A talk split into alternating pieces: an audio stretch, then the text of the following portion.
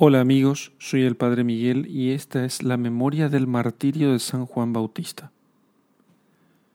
Lectura del Santo Evangelio según San Marcos, capítulo 6, versículos 17 al 29.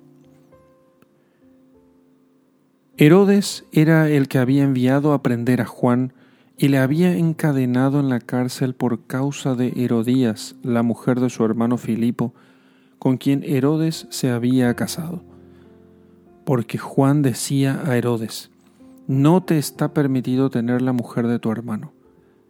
Herodías le aborrecía y quería matarle, pero no podía, pues Herodes temía a Juan, sabiendo que era hombre justo y santo, y le protegía. Y al oírle quedaba muy perplejo y le escuchaba con gusto. Y llegó el día oportuno cuando Herodes, en su cumpleaños, dio un banquete a sus magnates, a los tribunos y a los principales de Galilea.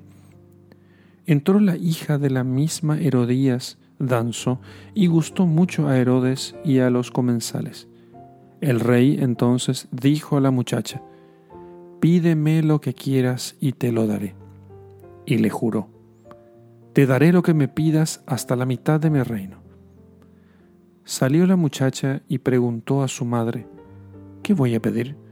Y ella le dijo, la cabeza de Juan el Bautista.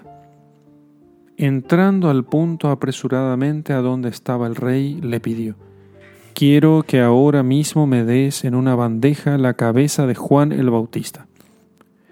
El rey se llenó de tristeza, pero no quiso desairarla a causa del juramento y de los comensales. Y al instante mandó el rey a uno de sus guardia con orden de traerle la cabeza de Juan. Se fue y le decapitó en la cárcel y trajo su cabeza en una bandeja y se la dio a la muchacha y la muchacha se la dio a su madre. Al enterarse sus discípulos vinieron a recoger el cadáver y le dieron sepultura. Palabra del Señor. Gloria a ti, Señor Jesús. Hermanos, podríamos decir de Juan el Bautista que perdió la cabeza por Cristo. Perdió su cabeza por Jesucristo porque no estaba dispuesto a eh, guardar silencio respecto de un pecado tan grave que era el aconcubinato de Herodes, que además se había casado, se había juntado, mejor dicho, con la esposa de su hermano. Pero más grave era no simplemente por el mismo pecado del concubinato, sino porque era de un principal del pueblo, dando así mal ejemplo a otros. Juan el Bautista, que era un hombre que amaba a Dios sobre todas las cosas, no tuvo reparo en decírselo al mismísimo rey que estaba en pecado y que no le estaba permitido tener a la mujer de su hermano. Y fijémonos cómo, con qué coraje, con qué valor, con qué desprecio de la propia vida Juan predica la verdad, dice la verdad. Con qué odio también vemos nosotros Herodías eh, le desprecia. Y por otra parte, miremos la cobardía de Herodes.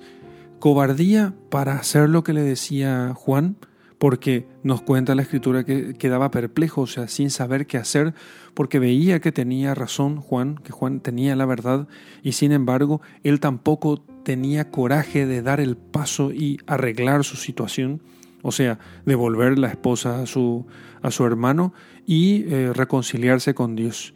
Así, cuando se enfrentó a aquel inicuo pedido de Herodías a través de su hija, él no tuvo también el coraje de decirle que no podía cumplir. De hecho, esa promesa no se podía cumplir.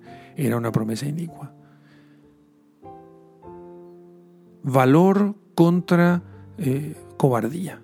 La cobardía de Herodes y el valor, la valentía de Juan el Bautista. Su cabeza, su cuerpo decapitado, no es otra cosa que la muestra del coraje, del valor que hemos de pedir nosotros a San Juan el Bautista para que nosotros seamos capaces de predicar la verdad aunque perdamos la cabeza.